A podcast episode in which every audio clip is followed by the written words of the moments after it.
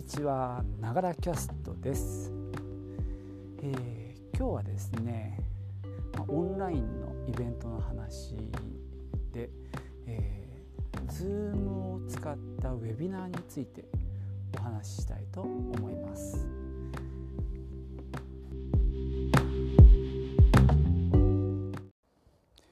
ウェビナーって何ぞやっていう方もいらっしゃると思いますけどウェブを使ったセミナー形式のイベントのことですね。まああの今ね Zoom を使ったミーティングっていうのが非常に盛んで、まあ、Zoom 以外でもねオンラインでミーティングをして顔を合わせて話し合うっていうのはかなり身近になってきたと思うんですけども、まあ、それの延長線にウェビナーっていうのはあります。まあ、一人の講師がいて、まあ、それをたくさんの人が同時に聞くっていうスタイルなんですね。なんでまあ普通にねイベントでセミナーをやってるのをオンラインでやってるっていうふうに想像してもらえばいいと思います。で今回まあイベントで使ったのが Zoom のウェビナーのサービスですね。これはまあ通常の Zoom のまあ有料のアカウントプロアカウントですかね2000円払うやつにさらに追加して5400円月に払う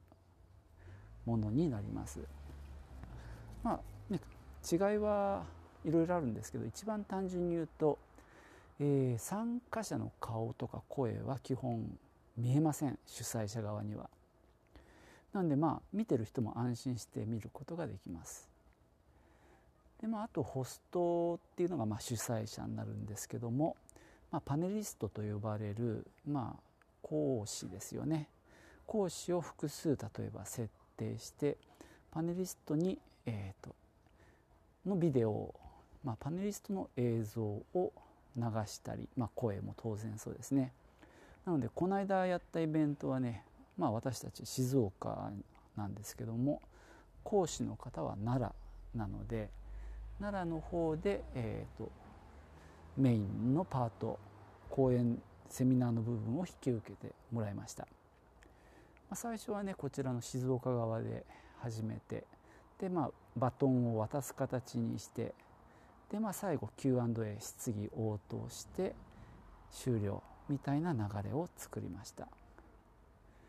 そうですね。そんなにこう、まあ、ちょっとね34回あの打ち合わせをして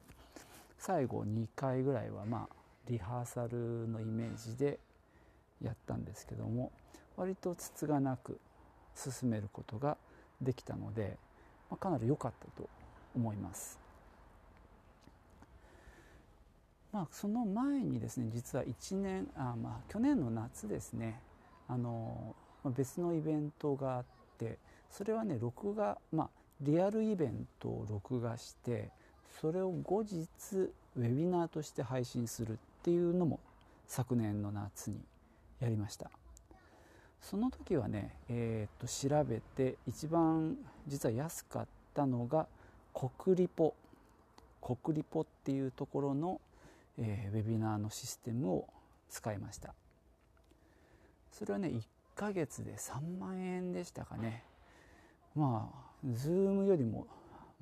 だいぶ高いんですけども、えー、当時、まあ、その去年の夏の時点で調べたところ一番、まあ、それは実はかなり安いですその他のウェビナーをの提供をしてる会社に比べるとまあかなり安いので、まあ、それを利用したんですね。でまあそれもねなかなかいいシステムでしかもあのサポートの方もねすごく親切で丁寧だったのでわからないこととかもかなり教えてもらったので納得のいく形での準備も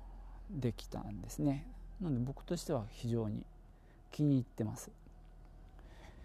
でそれと Zoom のまあ、比較みたいな話になっちゃうと、まあ、Zoom ってこうサポートが基本ないんですよね。なのでまあネットの記事とかまあ Zoom 公式サイトのまあマニュアル的な部分を見たりして対応するしかない。ここがなかなか大変でした正直。かなり苦労しました。で例えばなんですけどもまあ参加者のメールアドレスをもらってまあうちの場合はやっぱり登録してもらいたいっていうのがあって、まあ、登録って何だっていうと事前にお客様に名前とか氏名メールアドレスを入れていただいて、えー、事前に、まあ、リスト化してもらうというかまあ例えば50人登録して、まあ、その50人が聞きに来るということで事前にね、まあ、登録してもらうような形をとってでまあ当日またその人たちがやってくる。そんな形を想定してやったんですがまあ例えばその参加者に、まあ、メールを送らなきゃいけないんですね。登録してねっていう。でその登録してねっていうメールの文章を、まあ、自分たちに合った形に作り込みたいわけですよ。ところがなかなかその作る場所が変更する場所がわからないんですよね、まあ、こういったことがかなり多くあったんですよ。まあ、ズームの分かりにくさっていうのは、まあ、設定する場所が非常にどこにあるのかが分かりにくい。そういった例えば定型のメールを送るにしても、まあ、その、まあ、ウェビナー1つ作ってそこで、まあ、ある程度設定できるんですけどもこう触れない部分が結構あるんですよね。ただそれが触れないかというと実はもうちょっと別の場所に行くとその定型文のベースになる文,、まあ、文章も触ることができたりするのでこう設定が2段階になってるわけですね。ただそれでも触れない部分があったりとかまあその辺りがえー、ちゃんと書いてある場所がない。で、まあ、試行錯誤しながらだからまあダミーのウェビナーを大量に私も作ってこうなったらこうなる。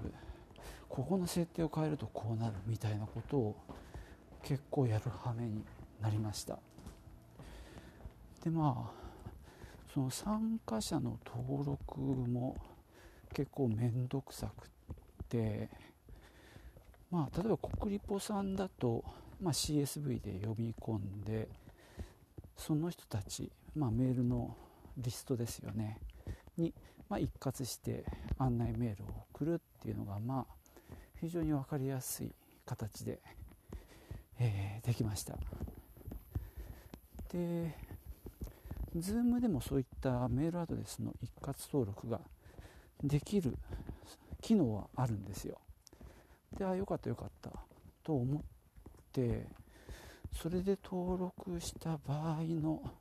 後の挙動がかなり謎で、まあ、そこに、えー、かなりの労力をあの費やして、やってみた結果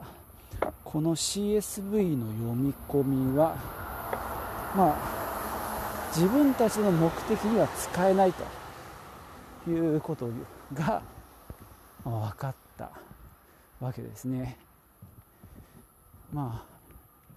あ、登録した時になんか案内メールが飛んだり飛ばなかったりといった設定もできるんですけどもとにかくねお客様に同じ内容のメールが2回飛んじゃうっていう変な仕様になっていたので、まあ、これバグかなとも思うんですけどね。それで結局その機能使えないのでどうしたかというとああこれはあまり言いたくないんですけども BCC を使ってお客様のアドレスにまあ一括で大量に、まあえ招待メールって言ってまあウェビナーにご招待するメールを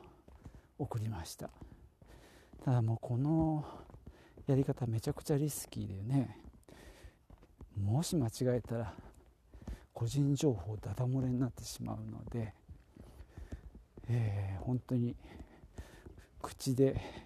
確認して指で確認してで隣の人に確認してもらいながらその作業をしました。まあそんな感じでね何ていうかとにかくいろいろ分かりにくい。で設定もすごいむず小難しい設定がいっぱいあったりですね。で逆にこう欲しい機能がどこにあるのか分散してるみたいなまあ何て言うのか。ああ大変。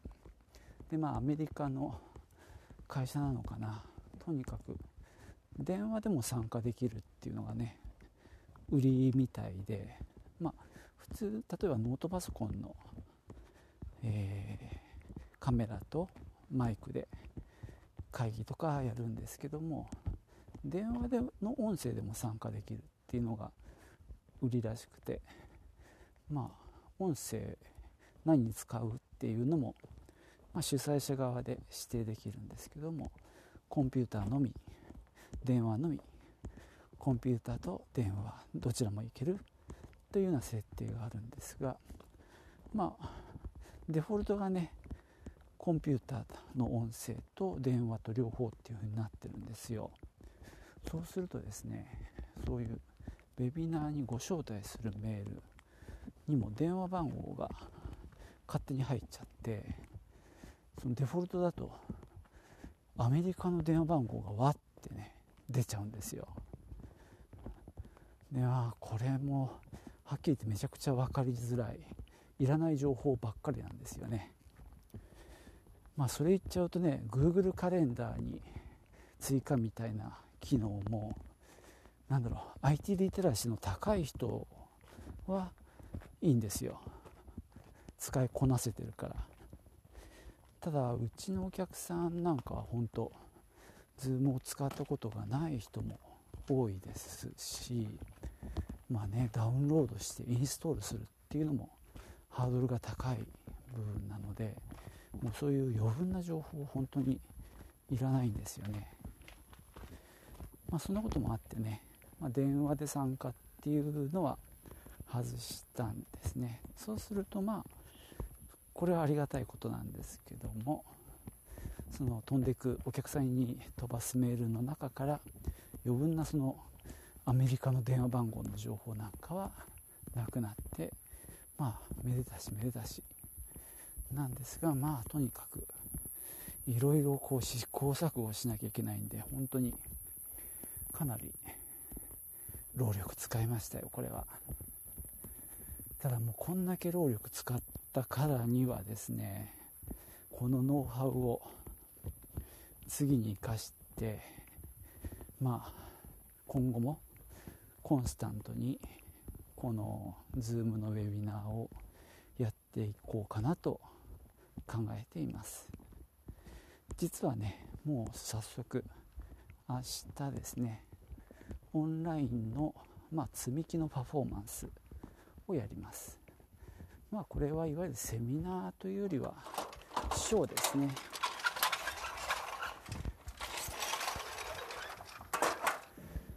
まあ、カメラを使って、まあ、一応2つのカメラ切り替えて手元アップと全体のカメラを切り替えながら、えー、積み木ショーをやります、まあ、ちょっとその準備なんとか一段落しましたんでまたご報告できると思います。